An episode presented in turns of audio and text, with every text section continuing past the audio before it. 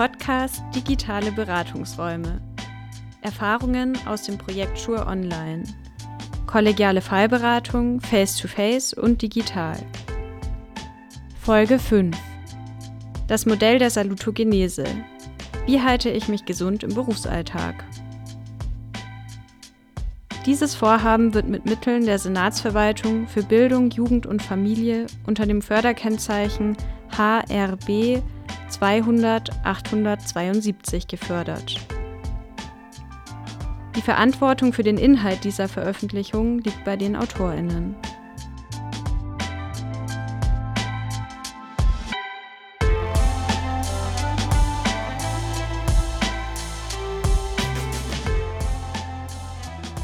Herzlich willkommen zu Folge 5 unseres Podcasts Digitale Beratungsräume. Mein Name ist Lukas Hofmann und zusammen mit meiner Kollegin Katrin Kern moderiere ich den heutigen Podcast. Hallo. In der letzten Folge haben meine Kolleginnen Vera und Katrin erzählt, welche Fragen helfen können, um Situationen strukturiert reflektieren zu können. Heute möchten wir auf den Begriff eingehen, der in unseren Folgen schon öfter gefallen ist und in den letzten Jahren viel Beachtung geschenkt bekommen hat.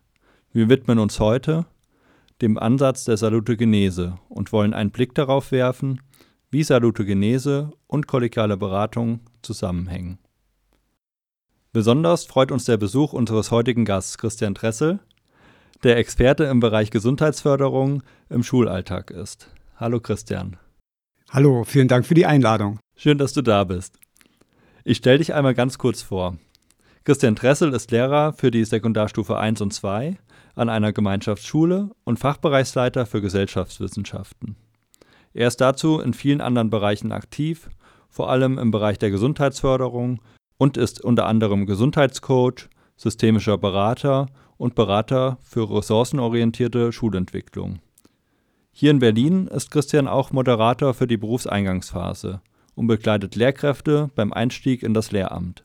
Zudem wirkt er in vielen Fortbildungen, wie auch in unserer mit, und ist Coach für kollegiale Fallberatung bei Schur Online.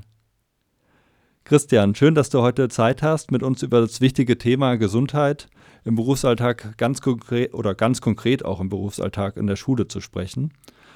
2015 hast du ja gemeinsam mit dem Mediziner Dr. Matthias Lauterbach das Buch Gesund in der Schule im Karl Auer Verlag veröffentlicht. Darin gibt ihr Anregungen für die Umsetzung eines gesundheitsorientierten Schulsystems und zeigt Übungen, wie man die Gesundheit im oftmals stressigen Schulalltag stärken kann. Salutogenese ist ja zu einem recht geläufigen Begriff geworden. Du bist ja Experte in diesem Bereich. Jetzt frage ich dich einmal, was ist Salutogenese? Kannst du das ganz kurz einmal für unsere Hörer und Hörerinnen erklären?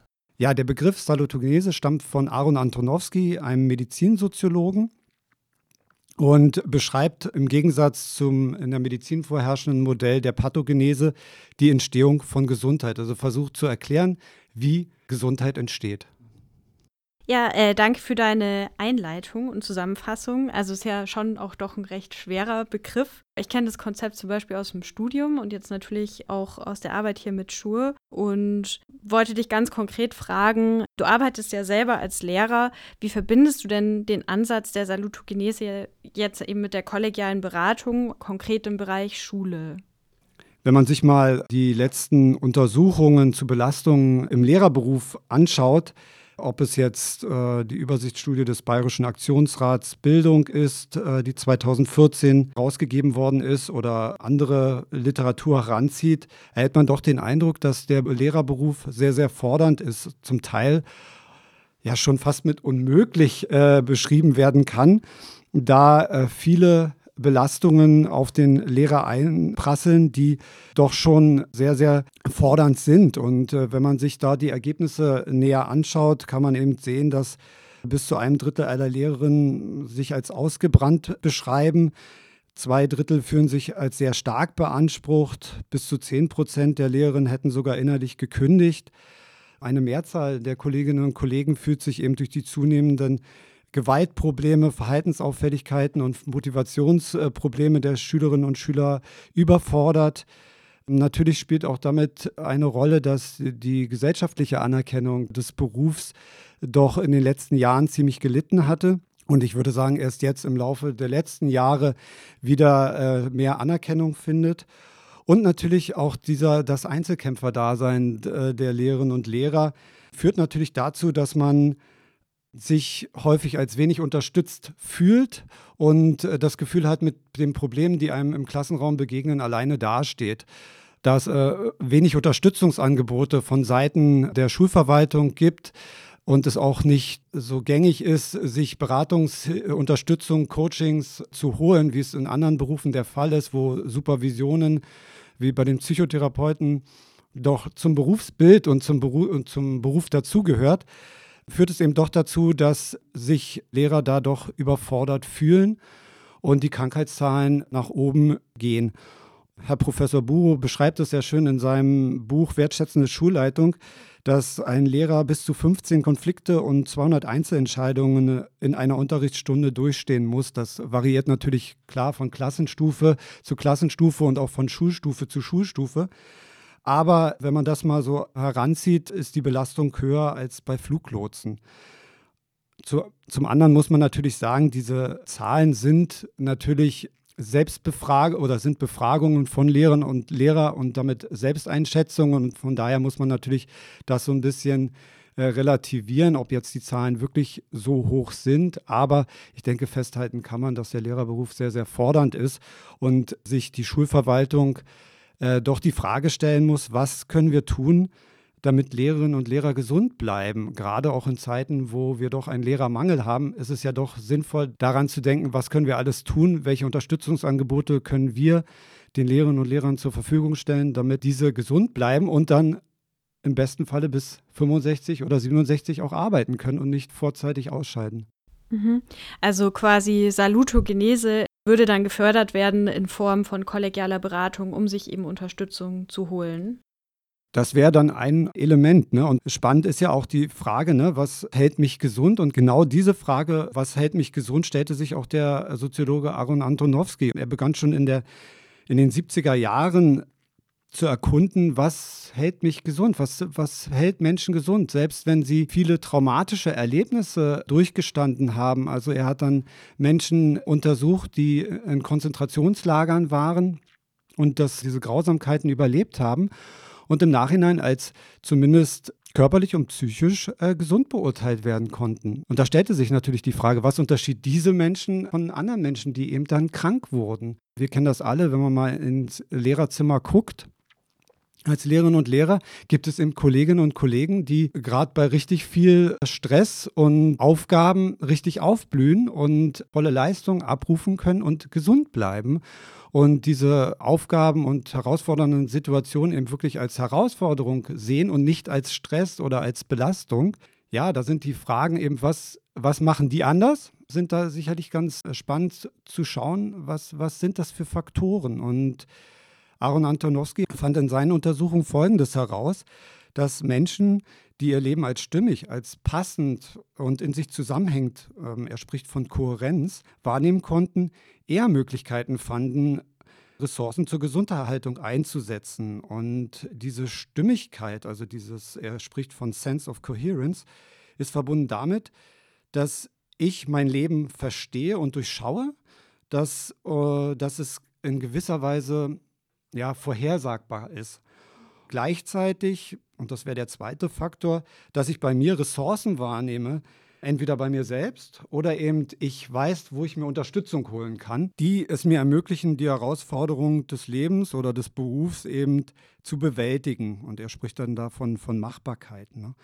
Und der dritte Faktor, den er nennt, ist, dass ich es als sinnvoll empfinde. Also, dass ich die Aufgabe, die an mich gestellt wird, als sinnvoll empfinde, es sich lohnt, diese Herausforderung auch zu bestehen. Und ich glaube, die drei Faktoren sind ganz, ganz wichtig im Hinblick auch da, darauf, wie wir Schule gestalten und wie, wie Leben in der Schule eben auch stattfindet. Mhm. Ich will noch mal einen Punkt aufgreifen. Du hattest ja vorhin gesagt, dass sich viele Lehrkräfte oder vielleicht kann man ja auch allgemein von pädagogischen Fachkräften reden, sich manchmal sehr als Einzelkämpfer und Einzelkämpferinnen fühlen. Und das ist ja eigentlich im Prinzip auch was, wo unser Projekt ansetzt. Also, dass wir das durchbrechen wollen, indem wir eben einen Ort schaffen, in dem man sich gemeinsam austauscht und wo man auch die Möglichkeit hat, recht niedrigschwellig und kurzfristig ähm, Beratung zu finden. Und das eben nicht quasi einer hierarchischen Struktur, sondern eben auf einer Ebene, nämlich unter Kollegen und Kolleginnen. Und genau, du arbeitest ja auch seit 2019 als Coach bei uns im Projekt mit und konntest auch viele Erfahrungen mit dem Online-Tool sammeln. Wo siehst du denn den Ansatz der Salutogenese dort wirken? Aus meiner Sicht nutzt Schure drei Ansatzpunkte, um äh, pädagogische Fachkräfte wirklich wirksam äh, unterstützen zu können.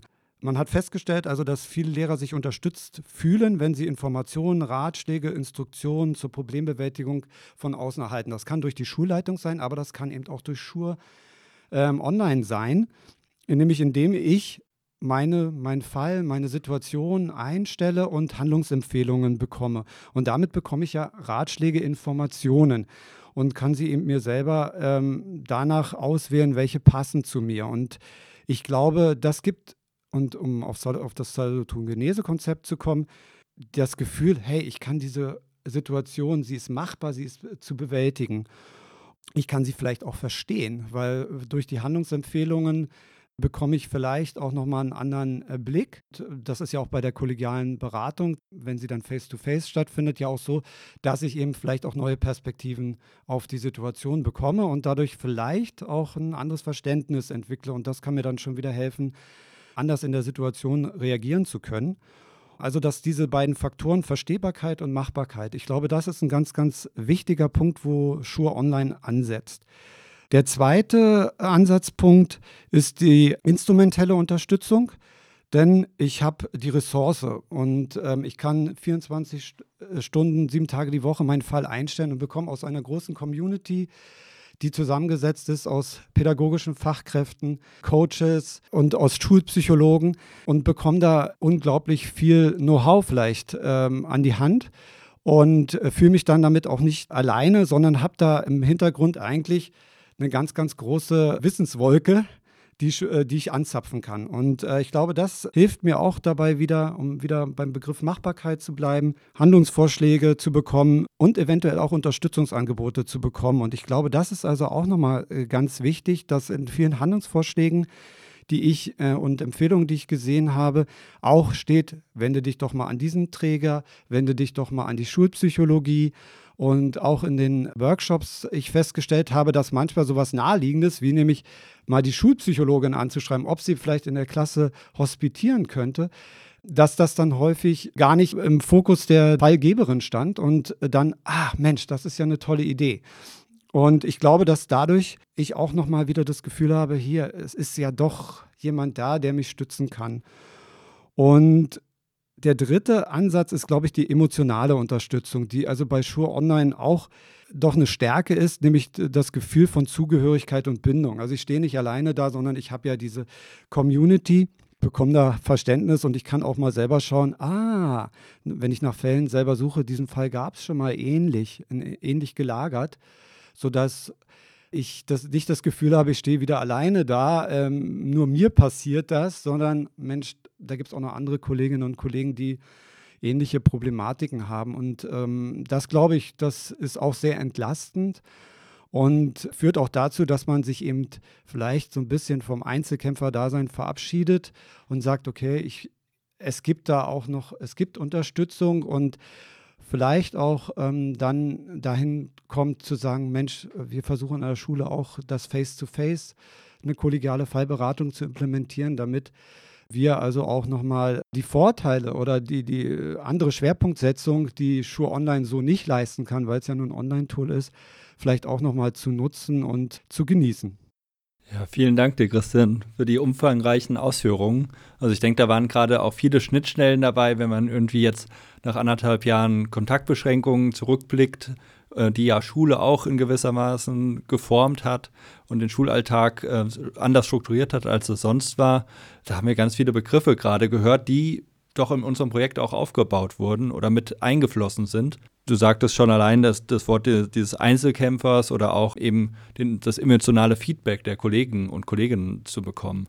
Und das war ja ganz schwierig und ich denke, wir im Projekt wollen auch immer irgendwie einen Beratungsraum schaffen und erstellen und das eben in, auf in der digitalen Variante. Wir werden das auch weiterhin machen und dort viele Stellschrauben stellen, damit es auch für viele nutzbar ist, um dann eben auch mit dem Modell der Salutogenese vielleicht auch gesünder zu werden, zu bleiben und ähm, auch We Auswege zu finden. Ja, im Online-Tool versuchen wir immer konkrete Überschriften zu finden. Wenn dann eine Situation hineingestellt wird, versuchen wir dann eben zu beschreiben. Und wir dachten, wir stellen an dich jetzt einmal die Frage, wie würdest du Show Online in fünf Worten beschreiben? Oh, das ist ja wirklich eine ziemliche Beschränkung. ja, wie würde ich äh, Schuhe Online in fünf Worten beschreiben? Hm, vielleicht, vielleicht so. Gesundheit hat viele Gesichter. Schuhe Online ist eins davon. es waren nicht ganz fünf Wörter, aber ein Motto. Das, das lassen wir auf jeden Fall durchgehen. Vielen Dank dir nochmals, dass du die Einblicke ähm, uns heute gegeben hast in den Berufsalltag auch nochmal. Ich denke, das ist die wichtige Verzahnung ähm, und ähm, die hier passiert und die auch im Projekt quasi im Fokus stehen sollte. Und ähm, ja, vielen Dank auch, dass du uns immer fleißig unterstützt und dabei bist. Wir freuen uns auf jeden Fall weiter mit dir an vielen möglichen Stellschrauben zu drehen. Schön, dass du heute dabei warst. Ich freue mich auch sehr, mit euch weiter zusammenzuarbeiten. Genau. Ähm, mehr zu unserem Projekt finden Sie auf schur.gitz.berlin. Schauen Sie doch gerne mal vorbei. Dort finden Sie konkretere Beschreibungen, wie das Konzept genau funktioniert und auch ein Video, was nochmal kurz und knapp die Idee und die Funktionsweisen im Online-Tool vorstellt. Wenn Sie Fragen an uns haben oder Anregungen, dann schreiben Sie uns gerne eine E-Mail an schur.gitz.berlin. Wir freuen uns natürlich auch, wenn Sie beim nächsten Mal wieder dabei sind. Ähm, bis dahin alles Gute und bleiben Sie gesund. Tschüss, auf Wiedersehen. Tschüss.